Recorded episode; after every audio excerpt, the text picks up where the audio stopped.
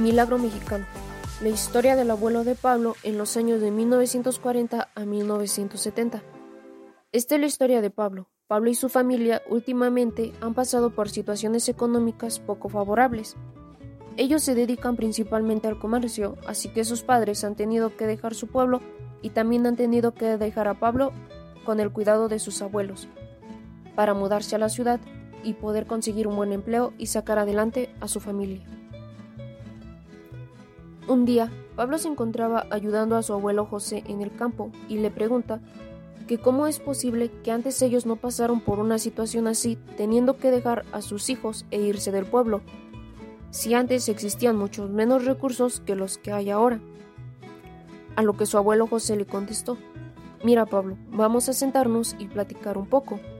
Antes de responder tu pregunta, hoy te quiero platicar de un tema que se llama Milagro Mexicano. Tal vez por el título pienses que se trata de un tema religioso, pero no es así. Como su nombre lo dice, se habla de un milagro, pero ese milagro se refiere a un boom en la economía en México. En el transcurso de la plática se unió su abuela María. Ella le dijo a Pablo, el milagro mexicano, para que lo entiendas mejor, es cuando la economía se ha disparado a tal grado que la calidad de vida de los habitantes del país es muy buena. En este caso, el milagro mexicano ocurrió en el periodo de 1940 a 1970. Pablo recuerda haber visto este tema en la escuela y para confirmarlo le pregunta a sus abuelos si en ese periodo hubo cinco presidentes, que fueron Manuel Ávila Camacho, Miguel Alemán Valdés, Adolfo Ruiz Cortines, Adolfo López Mateo y Gustavo Díaz Ordaz. A lo que su abuelo José le confirma y le dice que en 1942, siendo presidente Manuel Ávila Camacho, se estaba desarrollando la Segunda Guerra Mundial. Y bueno, pues esta oportunidad, por así llamarlo, México le vende materia prima y además hay trabajo para los mexicanos en Estados Unidos. Pablo les dice a sus abuelos, entonces eso significa que hubo una, una, derrama económica para el país, una derrama que empieza a manifestarse con el poder adquisitivo de muchas personas que podían y tenían para comprar. Su abuelo le dice que está en lo correcto, pero quiere decirle que a pesar de que había buenos ingresos de dinero al país, de nada serviría si esos ingresos económicos se mal administraban. Es como si tuvieras un trabajo y tienes dinero y así como lo ganaste, lo gastas. Lo importante de que ingrese dinero al país o que ingrese dinero a una persona es saberlo administrar, saber en qué gastar y en qué no gastar. María le dice, así es, en este caso de 1940 a 1970 hubo una muy buena administración de los recursos económicos del país, lo que permitió pues que hubiera mayor infraestructura para el país, mejores servicios y que además se manifestara en los bolsillos de los mexicanos. Y Pablo, también quiero resaltarte que durante esta época como punto cultural muy importante, en 1953, en pleno milagro mexicano, el presidente Adolfo Ruiz Cortines le otorgó a la mujer el derecho a votar, pues antes, en este periodo, la mujer no podía ni votar ni tampoco podía tener un cargo para ser votada para que la eligieran, y es a partir de 1953 que la mujer vota por primera vez hasta nuestras fechas. Pablo dice, eso es muy bueno, abuela, pero tengo una duda. Entonces, ¿quién fue uno de los personajes importantes para que tuvieran una muy buena administración? Su abuelo le responde que fue Antonio Ortiz Mena. Él hizo un plan llamado Desarrollo Estabilizador. En eso llega de trabajar uno de los tíos de Pablo y escucha la conversación que estaban teniendo e inmediatamente pregunta ¿Y en qué consistió el desarrollo estabilizador? José responde pues que la economía estaba estable y entonces el país estaba como su número lo decía, estable, pero además permanente y continuo. La abuela María mencionó una de las características importantes de este milagro mexicano, y esta fue el proteccionismo, que consistió en que se prohibió la competencia extranjera de tal forma que se alentó a que tuviera industrias mexicanas porque se hicieron préstamos a los industriales mexicanos para que abrieran sus fábricas y para que abrieran nuevas empresas y dieran trabajo a los mexicanos, esas, esas mismas empresas.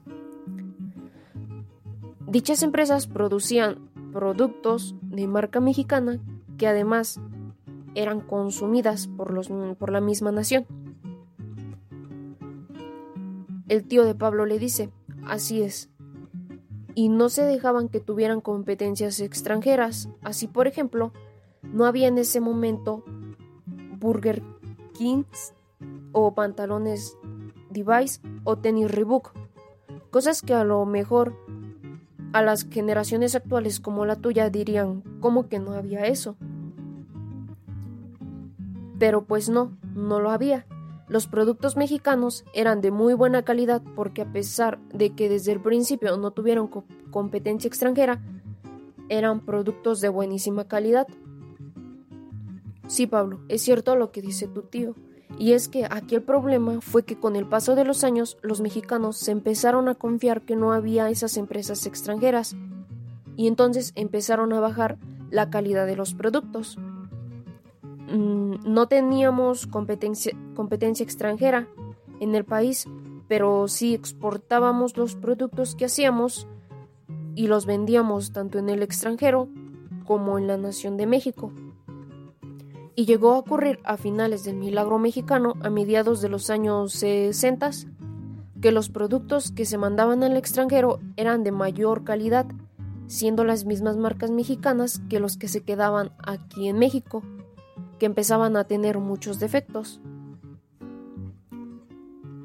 Pero al que le debería de interesar como estudiante Pablo es que también en esta época del milagro mexicano la clase media surge mucho, si bien desde la época de Porfirio Díaz, ya que existe una clase media. Ahora en esta clase va a poder tener estudios universitarios, ser ingeniero, médico, arquitecto, abogado, y todas las carreras que en ese momento existían. El tío de Pablo le dice que durante esa época la clase media iba a poder estudiar siempre y cuando tuviera los requisitos académicos necesarios, y entonces ya va a haber un boom en el crecimiento profesional también, y eso fue muy bueno para el país. Pablo los interrumpe diciendo, bueno, todo muy bien hasta aquí, pero tío, tengo una pregunta. ¿En qué se divertían los jóvenes antes? ¿A ti que te tocó formar parte de la juventud en esta época? A lo que le respondió, bueno Pablo, el ocio y los deportes se fomentaron mucho el mayor número de personas que tenía la posibilidad de asistir a lugares a divertirse. Por ejemplo, los centros nocturnos que salen mucho en las películas de la época de oro, ir a ver el box, ir a ver la lucha libre ir al teatro o ir al cine precisamente. Antes de que siguiera explicando el tío de Pablo, el abuelo José los interrumpe diciendo, algo muy importante, y la mencionó ahorita, fue la época de oro del cine mexicano, que también ocurre en este periodo del milagro mexicano. Esto ocurrió porque hubo cineastas estadounidenses que vienen y enseñan a los cineastas mexicanos y producen sus películas hechas por mexicanos con toda la calidad de los directores. Es cierto de lo que dice tu abuelo Pablo, dice la abuela María. Estas películas de Luis Buñuel, por ejemplo, o de, o de artistas o, y actrices como Pedro Infante, María Félix, Jorge Negrete y muchos más, en la época del rol de cine mexicano, estas películas retrataban de un México en el que mayoritariamente era agrícola del campo, es por eso que salen muchas escenas de rancheros o de hacendados. Bueno, aunque también se trataba de México en la clase pobre, donde viven en vecindades o que vivían en las afueras, en las casas en cartón como en la película de los olvidados. Terminan de merendar y se dan cuenta que ya es tarde y necesitan seguir trabajando, así que el abuelo José interrumpe diciendo, ya es tarde, Pablo, necesitamos terminar de trabajar. Y la respuesta a tu pregunta de por qué nosotros no fuimos a trabajar fuera del lugar donde residimos es porque nos tocó vivir precisamente en la época del milagro mexicano. Y supimos aprovechar los recursos muy bien, brindándoles a tus padres una buena educación. Solo que ahora las cosas han cambiado desgraciadamente, pero con esfuerzo vamos a salir adelante, así que vamos a seguir trabajando. Al llegar la noche, Pablo se comunica con sus papás vía telefónica y les platica sobre lo que habló con sus abuelos y tío, diciéndoles que en general el milagro mexicano fue una época comprendida de 1940 a 1970, donde hubo mucha derrama económica del interior del país, hubo proteccionismo, hubo florecimiento de la clase media, se fomentó el deporte y surgió la época del cine mexicano. Pero es importante decir que no solamente fue porque hubo mayor derrama económica, Tampoco fue porque solamente al principio le empezamos a vender a Estados Unidos en materia prima y petróleo, sino se debió muy importante a la muy buena administración de los presidentes de la República durante esos años. Pero Pablo se quedó con la intriga de por qué terminó el milagro mexicano y le pregunta a sus papás, ¿por qué terminó el milagro mexicano? Tal vez si este no hubiera acabado ustedes estarían aquí conmigo, a lo que la madre le contestó. El milagro mexicano termina a partir de 1970, pues por malas administraciones de los siguientes sexenios, y me refiero a Echeverría Valdés y a José, a José López Portillo. Para 1970 la situación era insostenible, la deuda acumulada para el gobierno generó fuerte crisis económica, el dólar se fue a las nubes, comenzaron a surgir guerrillas, empeoró la pobreza y de aquí en adelante se acabó todo el milagro mexicano. Porque en verdad iban a pasar muchos años difíciles para el país.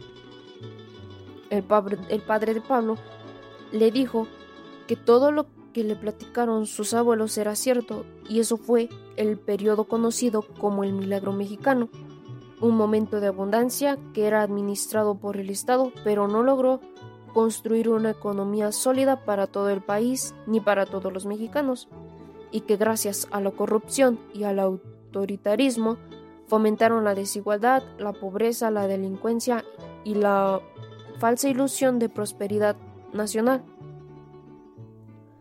Pablo por fin comprendió ese tema y se despidió de sus padres para que pudieran descansar y al día siguiente ir a trabajar para que tuvieran un mejor